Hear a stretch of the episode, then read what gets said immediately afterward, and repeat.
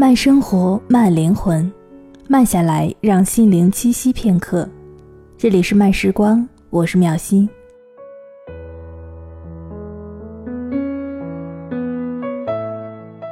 我有一个关系很好的同事，你们都知道，他叫王爷。众所周知，王爷特立独行的风格简直让人沉醉痴迷。但很快我就发现了一个问题：王爷在公司并没有那么多的朋友。于是我忍不住去问他是否感觉孤单。从家乡千里迢迢赶到上海，没有亲人，也没有朋友，时间被工作挤得连谈一场恋爱都觉得是奢侈。这样的生活，一个人真的扛得住吗？后来王爷问我，孤单的定义到底是什么？把我置身于一群人当中，跟着他们一起嬉笑怒骂，感觉不孤单吗？所谓的朋友，就是解决你孤单的工具吗？王爷一问，我竟然答不上来。王爷说，只有无所事事的人才会觉得孤单，朋友是在志趣相投的领域不经意间的偶遇，而不是为了显得自己的人气而随意结识的群体。那个时候，桑内刚刚从毛衣组调过来，坐在王爷的对面，初来乍到，第一天就带来了双份的零食。休息的时候递给王爷，分给周围的人。中午吃饭的时候，桑嫩问组内的其他的人去哪里吃，大家投票说吃乌冬面吧，他就主动的拿出了手机来说：“我来团购好了，几个人。”下午大家偶尔偷懒聊天的时候，说起上周末的聚会，桑内也忍不住的来搭话：“那里很不错呀，我经常去的。”然而，这种情况下，桑内往往换来的是热脸贴了冷屁股。大家不但会因此而中断话题，甚至参与者都不知道为什么会插进这样莫名其妙的家伙来。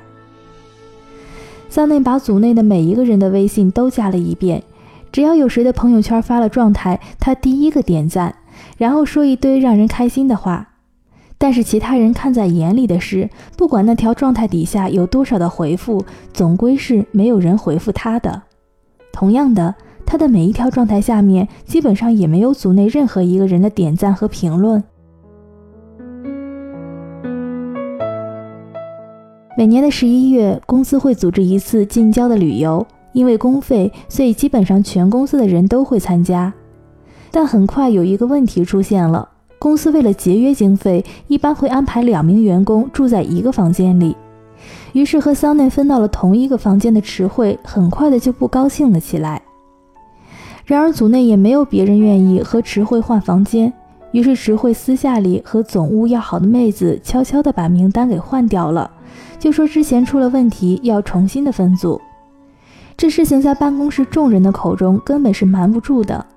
桑内很快的从别人的口中得知了这件事，最终桑内自己跑到总务去，说当天有事儿，可能不参加了。午饭的时候，我跟王爷聊天，说到了桑内，觉得他其实也是蛮可怜的。王爷低头吃鳗鱼饭，没有理我。我接着说，真的，我觉得其实你们组的人有点过分了。王爷咽下了口中的饭，看着我说，可怜吗？他是把社交友谊看得太廉价了。哪能吃吃喝喝，随便搭搭话就和别人成为朋友了？虽然说情感的事儿要付出才有回应，但是付出之前如果连对象也不看，那就是自讨苦吃了。认识那些与自己价值完全不同的人有必要吗？在他们每天谈论婚丧嫁娶的时候，我觉得和他们多待一秒钟都是在浪费时间。有些人可以被归类为朋友，但是有一些人就只能止步于同事。除了工作的关系，我们没有别的交集。接下来的一个下午，我注意到，只要是有人叫桑内做事，桑内就会很开心的去帮忙。然而帮过忙之后，除了一句简单的谢谢，别人再也没有给桑内太好的脸色看。原本在这样的情况下，每个人就只会做自己的事情，在各自的道路上行走，不会有谁会特意的为某一个人停下来，更不会有人为委屈哭泣的人递上纸巾。下班之后，大组聚会，名单里漏掉了桑内，他只是淡淡的一笑说：“没关系，我正巧约了人，就不去了。”我因为事情没有做完，和领导说晚一些去，最后竟然不知不觉的忙过了头。打卡下楼的时候，想着干脆别去了，给领导发了短信，打算去便利店买一个面包，却发现桑嫩坐在便利店的门口在吃盒饭。原本我想上去打个招呼，谁知道却被一只手拉住了。回头一看，正是王爷。他坐了有一会儿了，想必是心情不好。你上去叫他，只会让他尴尬。王爷低声和我说：“我诧异，王爷为什么突然会出现？”他耸耸肩说：“你知道我不喜欢参加那些乱七八糟的聚会，就去附近买一点东西。有点渴了，进来买水果的时候就看见他了。如果我没有看错，桑内无神的双眼当中是有一些泛红的。他慢吞吞地吃着面包，时不时地望着手机发呆。那天，我和王爷坐在南京路苹果的旗舰店的门口，王爷和我讲了一个故事。他说，每一个人都有犯傻的时候。曾经有一段时间，他也一样。上大学的那会儿，通过朋友认识了一些新的朋友，总觉得和他们非常的合得来，却不料别人私下里根本就没有把你纳入他的圈子。有活动也好，有心事也好，你都不会被他们选为参与者。很多看起来的很投缘，不过是逢场作戏。不要以为你掏心掏肺，别人就会善待你的友谊。有时候，一群人聊的事情，其实你根本不感兴趣，但是还是想要插嘴去附和，以为别人会因此而注意到你，其实到头来就是你自己在演独角戏。王爷看着我说：“你总担心我在公司里面没有朋友，我却一直认为朋友是因为气场相合才彼此吸引，而不是刻意为之。好比我跟你，似乎从来都没有什么特殊的仪式。”昭告天下，我们是好朋友，但是我们却依旧是交往的非常的开心，所以我从来不会为了去解决孤单这个问题而让朋友变得更加的廉价。圈子不同，不必强融。我说，那我们应该去和桑嫩说一说这些事情。我觉得你应该去劝劝他。一方面你是女生，另一方面你有感同身受的经历。王爷摇摇头，把喝完的塑料瓶扔进了垃圾桶，说。永远不要以为你自己是救世主，我们救不了别人。相信我，能让他活过来的，除了上帝的偶然安排，只有他自己的彻底的清醒。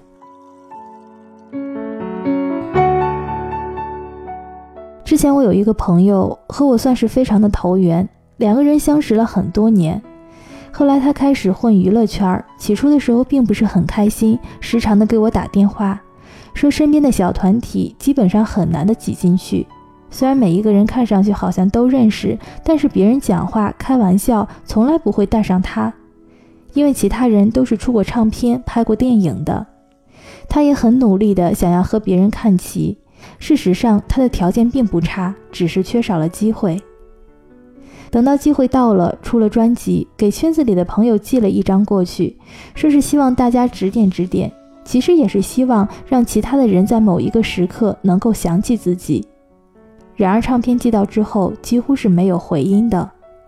几个月后问起这件事，对方才突然的意识到自己好像确实收到过什么东西，但是却放到了犄角旮旯里，没有在意。他也只是和善的笑一笑，说着没关系，没关系，有时间好好的听一听。但是每一个人都很忙，在你不够强大的时候。根本就没有人会注意到你。过了几年，风水轮流转，又有新人入圈，他也成了前辈。或许时间对了，也或许他确实是越来越优秀了，一下子跃居了前线，很多的人都开始注意到了他。这个时候，过去那些不把他放在心上的朋友，又开始和他交往了起来，好像之前那些不在意和不重视是从来都没有发生过的一样。说到底，还是自己底子硬了，也就不存在所谓的巴结和讨好了。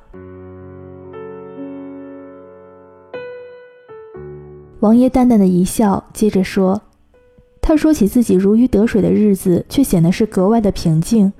那些曾经看起来格外神圣的圈子，当自己真的踏进去之后，才发现是一片狼藉。每一个人都戴着伪善的面具，做着两面派。”诋毁着可能是前一秒刚刚微笑聊天的人，最后抽身出来回归自己，才明白其实一开始就不属于那个圈子。朋友说到底不是乞讨来的。虽然王爷执意认为这些事情不要去提醒，但是我还是私下里写了一封邮件给桑内，内容不多，我只是告诉他，与其把时间浪费在别人身上，不如把时间花在自己的身上。桑内开始非常用心地经营自己的工作，也想方设法的尽可能的得到领导的赏识，但是组内的人员太多了，每一个人都有强烈的表达欲，桑内依旧淹没在众人之中。办公室加班的人并不多，桑内便是其中的一个。因为没有同事邀约，也没有额外的安排，所以他常常在格子间里做事做到很晚。大家都说桑内是因为被男友甩了，没人要，才会落得这样的下场。王爷在茶水间听到，忍不住上去回了一句：“前几天我刚看见她男朋友买了玫瑰花在楼下等她呀，也不知道是不是你们看见了，才压不住嫉妒说这样的话。”最后弄得大家是无话可说了。半个月后，桑内申请调组，但是人事告诉他，其他的组没有人员需求。最后，桑内说他可以接受外派。那个时候，海外事务所的人不是很多，申请其实并不难，但是很多本地的员工并不想去那么偏远的地方，因为工资并没有国内高，而且环境比国内还要差。但桑内还是执意的申请了。回头到我的座位上，递给我一杯酸奶，说：“谢谢你。”桑内笑得很轻松，然后开始收拾东西。桑内去了海外之后，每每我们开电视会议的时候，基本上都可以看到他。听说他去了海外之后，很快的就成了主心骨，因为人少，所以交际圈更加的简单，大家没有那么多的想法，只想开心的工作，氛围很好。后来，桑内作为海外事务所的代表回来的时候，以前那些同事突然间都拥上去问东问西的，好像是迎来了归国的友人一样。桑内一年之内连升三级，我和王爷说起，王爷笑道：“好歹他终于知道自己要什么，这可比什么都重要。”桑内过来和我和王爷打招呼，我说：“看你越来越好了，真替你开心。”桑内大方的笑说。谢谢你的心。转身又对着王爷说：“还有你的面包。”我略感诧异的看着王爷，王爷耸耸肩，表示不明白。小美说：“虽然过去很久了，但是我还记得那天我坐在便利店饥饿难耐的时候，你递给我的面包。你说虽然面包比不上佳肴，但至少在饥饿的时候可以果腹。然后示意你手上也有一个。”你或许不知道，那一刻对我来说是多么的重要。在所有人都去聚会的时候，你愿意和我分享一个面包。虽然平时我们的话不多，但是我知道你是把我当成了朋友。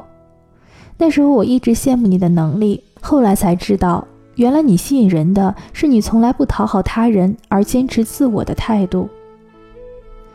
桑内回海外之前，给王爷发了一条信息，他问。怎样才可以真正的做到不计较呢？王爷回了一句话：“强大到让别人计较你。”桑内回了一个笑脸，他说他懂了。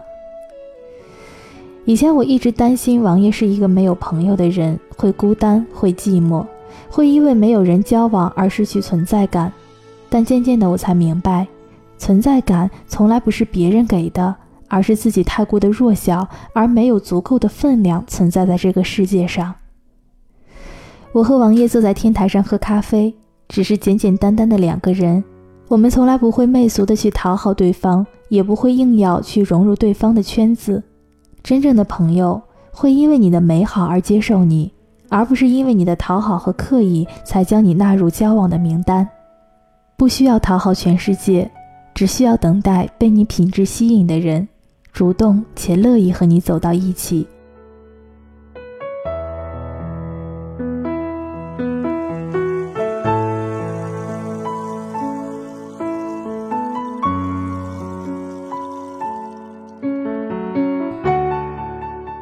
慢生活，慢灵魂，慢下来，让心灵栖息片刻。这里是由慢时光与原声带网络电台有声制作团队联合出品的慢时光有声电台。本期节目的文章作者分享来自作者周鸿祥。可以在新浪微博来搜索周鸿祥，阅读更多优秀的文章。同时呢，也可以关注慢时光的微信公众账号，拼音输入慢时光加数字三，或者呢直接搜索慢时光即可。同时呢，也可以加入漫友根据地的 QQ 群，我们的群号是二四九六六五七零零，二四九六六五七零零。